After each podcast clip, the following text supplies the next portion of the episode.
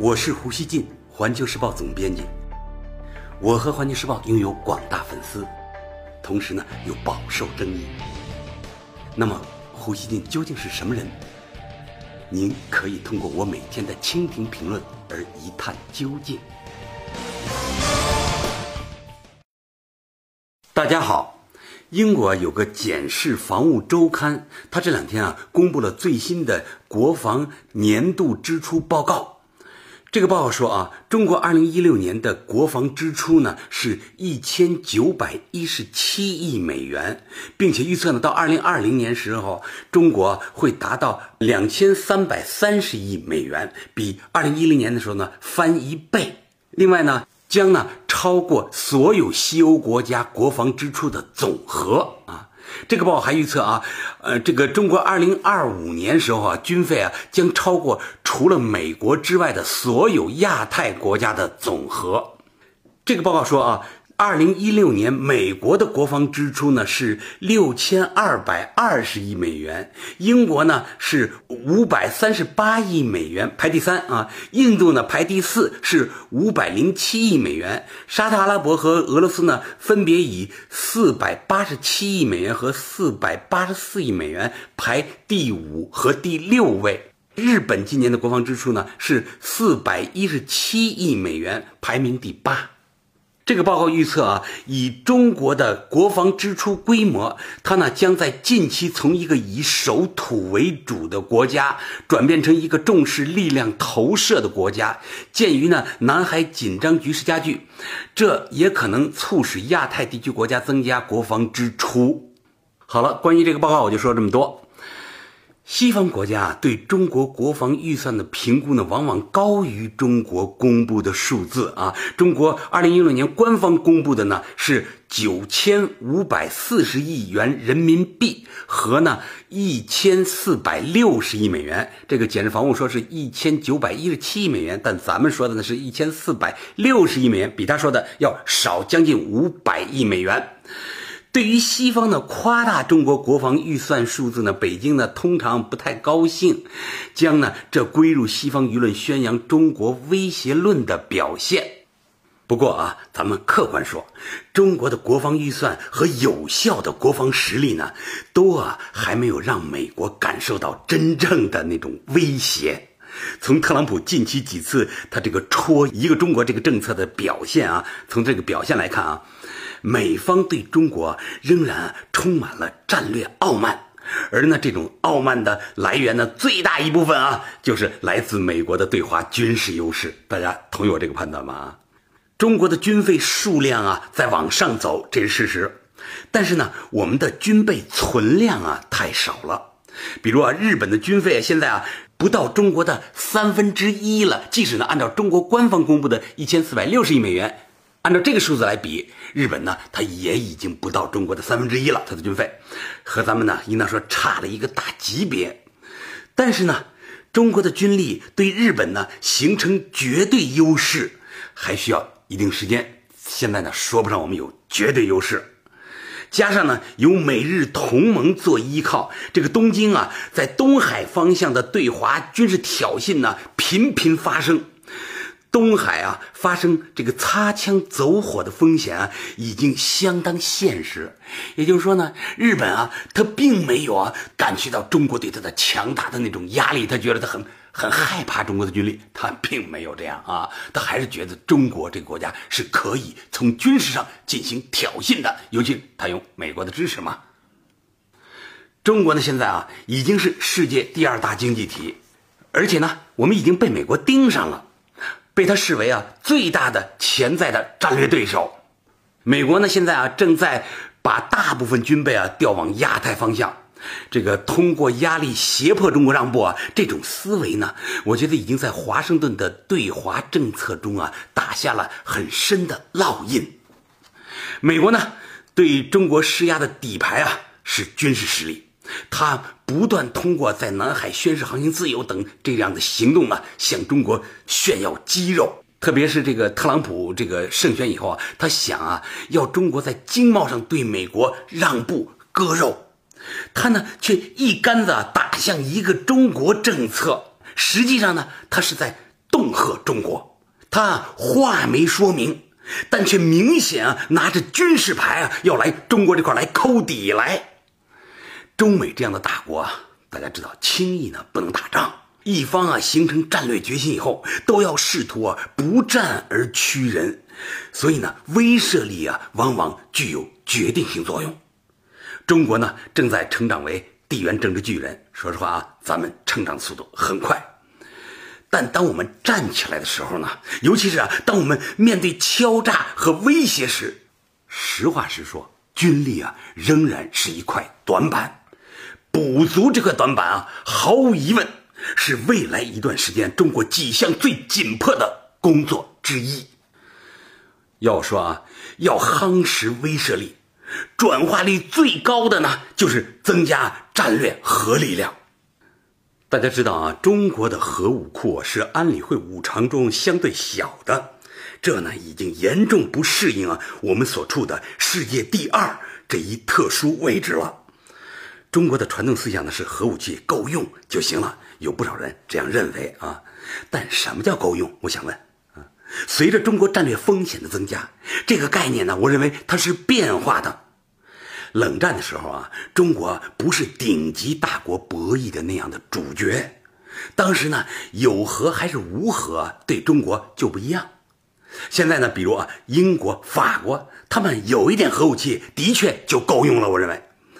而中国现在已经被迫卷进大国博弈的风暴眼，这个时候啊，中国光有最低限度的核反击力啊，我认为就已经远远不够了。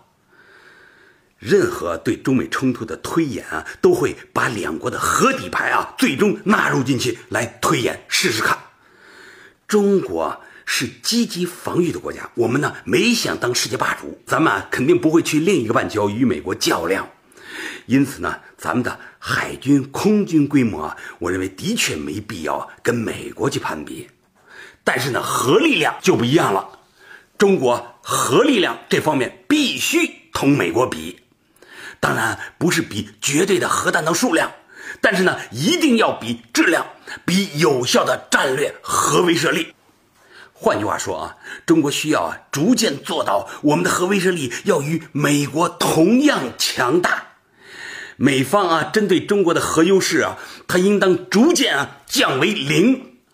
只要是啊美国对华有一定比例的核优势，不需要说啊它是一种压倒性的核优势，我们呢？我相信啊，就会啊，不时听到啊，某位美国的当选总统或者呢鹰派的精英对中国说话没有规矩啊，用使用那种放肆的语言表达他们的那种傲慢。美国的军舰呢，也会很自信的时不时就来中国周边啊挑衅。尽管呢，他们的这些言行未必每一次呢都会与美国的这种核优势啊有意识的挂上钩。但是呢，核优势的确对美方的底气啊，给予了决定性的支持。他们呢，这种支持啊，有时候会是潜移默化的。我想说啊，所以呢，我说中国战略界啊，绝不可犯幼稚病，不可认为中国的核弹头啊不算少，现阶段够用了。这方面我们真的差得很远。我敢肯定啊，假如现在中国的核弹头数量是上千级别的啊，刚刚胜选的特朗普啊，他绝不会把美国啊有何必要被一个中国这样的政策束缚呃这样的奇怪的念头随便的就抛向世界舆论。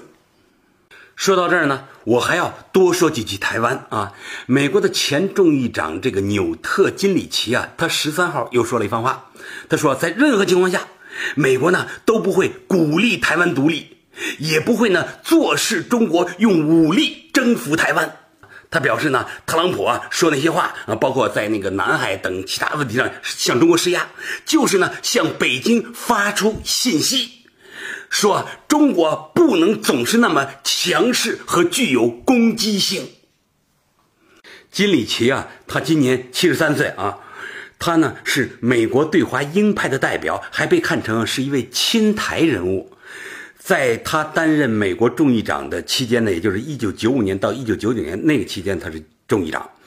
当时呢，他一手促成了李登辉一九九五年对美国的访问。一九九七年的时候，金里奇啊，他还访问了台湾，成为了美台断交以后啊第一位访问台湾的众议院议长。他呢是特朗普的坚定支持者，被认为啊是特朗普团队中有影响力的一员。但是呢，他没有入阁。这个特朗普任命了好几个部长，没有他。嗯。据他说呢，是他自己啊不想入阁，而想呢做一个非正式的顾问。之前呢曾经有传闻说他呢是国务卿的这个有利人选啊，但是现在不是他啊。特朗普最后提名的是蒂勒森啊。金里奇说的这番话似乎啊是特朗普团队关于这位当选总统一再戳一个中国原则的进一步解释。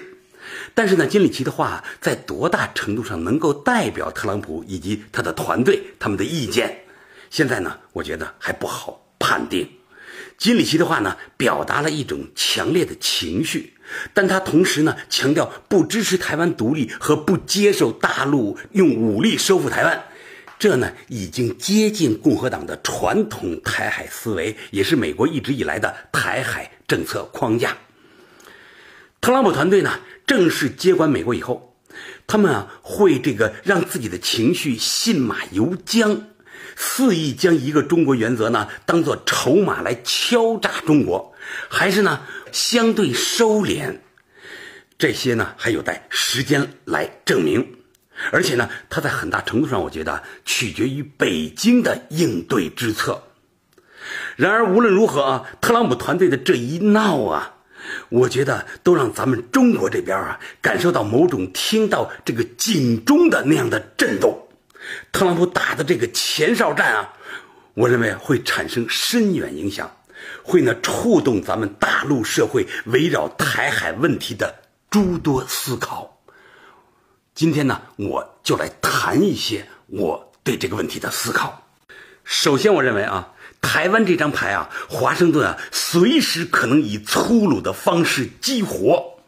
中美两国围绕台海达成的默契和潜规则啊，都难以受到持续尊重，连一个中国原则也会遭到出其不意的袭击啊！现在情况就是这样，是吧？我们啊，离大体控制住台湾问题的破坏性啊，还有很远距离。第二啊。台湾问题啊，久拖不决，构成中国崛起的巨大成本。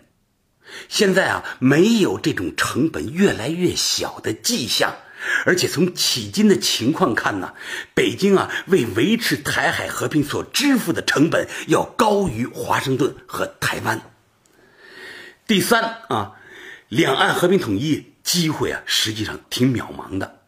尤其啊，是在大陆啊不大幅增加武力统一压力的那样的情况下，两岸和平统一的可能性啊，很可能啊是越来越小的。台独势力啊，公开现在他们认为时间呢在他们一边啊，咱们这边可能认为这个时间在我们一边，因为呢我们的实力越来越强。但是呢，他们认为时间在他们一边，他们的原因是什么呢？理由是什么呢？他们认为啊，这个台湾岛内对中国的认同感在不断缩小，所以呢，两岸统一的可能性就越来越小。试图呢，借助国际力量制造戏剧性的这个时运翻盘，这呢，已经成为台独对抗统一的策略。第四啊，我认为大陆啊，恐怕要重新制定台海政策。将军事斗争啊作为主要选项之一，认真加以准备。这呢有两个好处：一是啊台独冲撞反分裂国家法，我们随时可以对他进行军事惩罚；二是啊我们武力收复台湾的认真准备啊，可以对台独产生大得多的威慑力，对岛内政治风向呢产生影响。第五啊，我认为台海的军事现状啊需要重塑。作为对民进党当局打破两岸政治现状的回应和惩罚，大家知道啊，台海啊那地方存在一条所谓的台海中线，就是双方好像有点默认的那么一条中间线，就是大陆这边的军舰跟飞机呢不过到那边去，他们那边的呢也不过到咱们这边来啊，有那么一条无形的这个好像潜规则形成的那么一条线。我认为啊。这条所谓的台海中线有必要打破。今后呢，大陆的海空军啊，可以进入以往仅仅由台湾海空军活动的那样的区域。在必要的时候，我还主张，大陆空军啊，可以啊飞越台湾岛。大陆方面呢，应当啊放开思路，将象征中国主权的一些标志性行动呢。逐渐覆盖整个台海地区，将一个中国呢落到实处。他们不是要搞台独吗？我们就给他一些相反的教训，让一个中国真正的落到实处。第六啊，大陆的军事政治影响过去啊没有直接进入台湾岛，这使得啊这个台独势力啊可以在岛内啊耀武扬威，有恃无恐无恐啊。渐渐的呢。我认为，随着大陆的综合实力取得对台的压倒性优势，和我们呢反介入的能力不断变得可靠，反介入就是美国的军舰，这他的军事力量想来驰援台湾，一旦我们这发生军事冲突的时候啊，他想来驰援台湾，他做不到，他不敢过来，这就叫反介入能力。而这种反介入能力现在啊，正在不断的被夯实。这种情况下呢？我们啊，应当以多种方式对岛内呢进行渗透，大力扶持啊岛内支持统一的力量。国民党这个执政的这个马英九时期啊，两岸关系一度出现好的发展势头。但是呢，随着岛内局势变化和这个特朗普团队他流露出啊要调整台海政策的这样的意向，那样的两岸关系啊，我认为恐怕回不来了。即使呢，国民党有一天重新上台，届时的台湾也早已啊与彼时不同。第七啊，我主张未来的台湾啊不能由民进党和美国来塑造，而必须呢由大陆来主导塑造。如果台独啊继续猖獗，咱们就应当把台湾变成一九四八年底到一九四九年一月的北平。大家记得当时的北平被围困中的北平被包围中的北平是一种什么样的情况？那样的历史可能性，我认为啊正在逐渐形成。北平呢是和平解放的啊，我们啊也衷心希望台海的和平永远不中断。但是呢，这一切只能啊由大陆展示武力收复台湾的真实决心为基础。和平啊，我相信不会啊属于懦夫。感谢收听今天的《胡言不乱语》啊，咱们下期见。